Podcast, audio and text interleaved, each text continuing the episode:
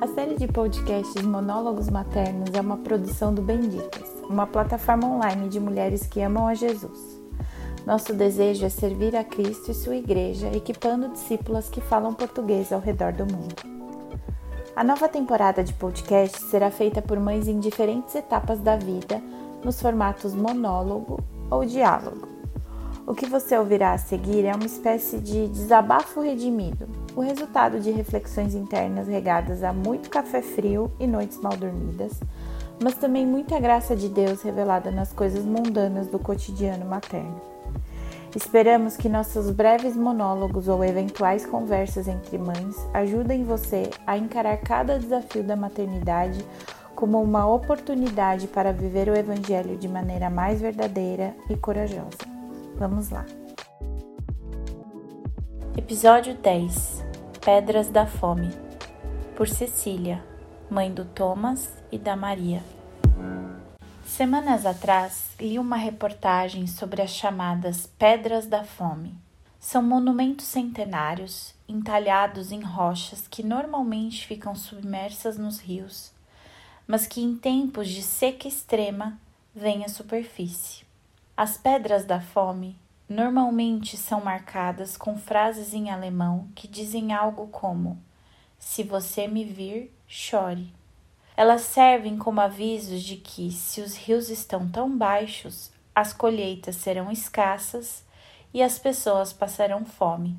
As imagens dessas pedras e imaginá-las sendo talhadas nos leitos secos dos rios me levaram a meditar sobre muitas coisas.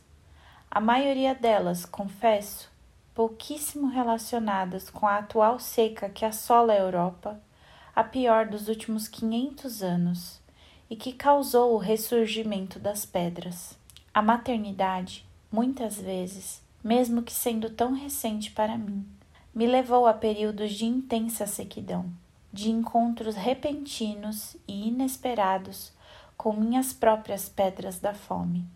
Percebi que, mesmo sem querer, e muitas vezes contra minha vontade, o leito do meu coração recebeu monumentos entalhados à mão que diziam: se você me vir, chore. O cansaço, a inexperiência, a imaturidade e, na maioria das vezes, a minha incredulidade secam minhas fontes ao ponto de me ver tropeçando naquilo que os tempos de chuvas intensas outrora escondem. Minhas pedras da fome são lembretes de pecados que cometeram contra mim ou que cometi contra Deus. São tristezas que fogem do meu controle.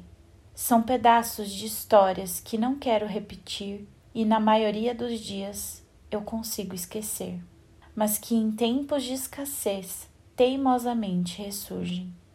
Criar e instruir filhos com almas eternas me faz encarar essas pedras também imaginando quais serão aquelas que habitarão os corações dos meus filhos. Quais serão aquelas que eu mesma entalharei em suas lembranças?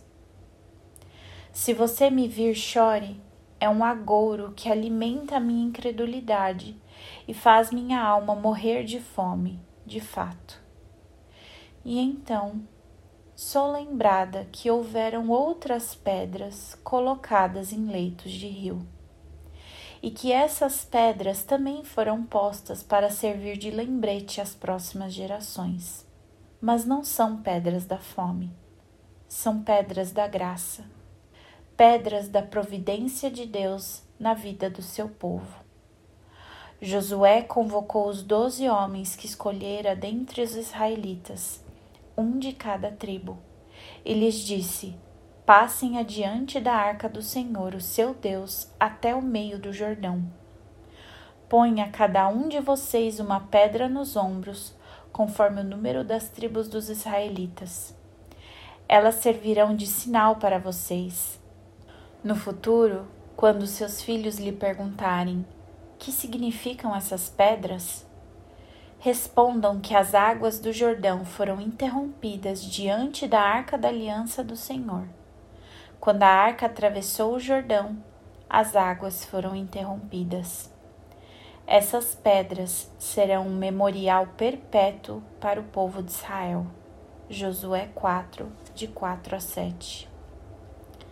Então, penso, nos meus tempos de seca, tenho duas escolhas: olhar para as pedras da fome que dizem: se você me vir, chore, ou olhar para as pedras da providência que me dizem: se você me vir, louve.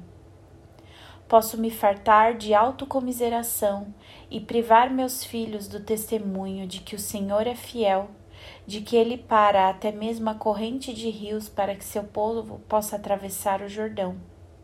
Posso agir como quem não teme ao Deus das águas e das secas, da fartura e da escassez, e privá-los de contemplar o memorial perpétuo daquilo que Jesus Cristo, o pão da vida, fez e faz todos os dias por aqueles por quem morreu e ressuscitou, dando a eles águas vivas que matam a sede da alma, como nada mais nesse mundo pode fazer.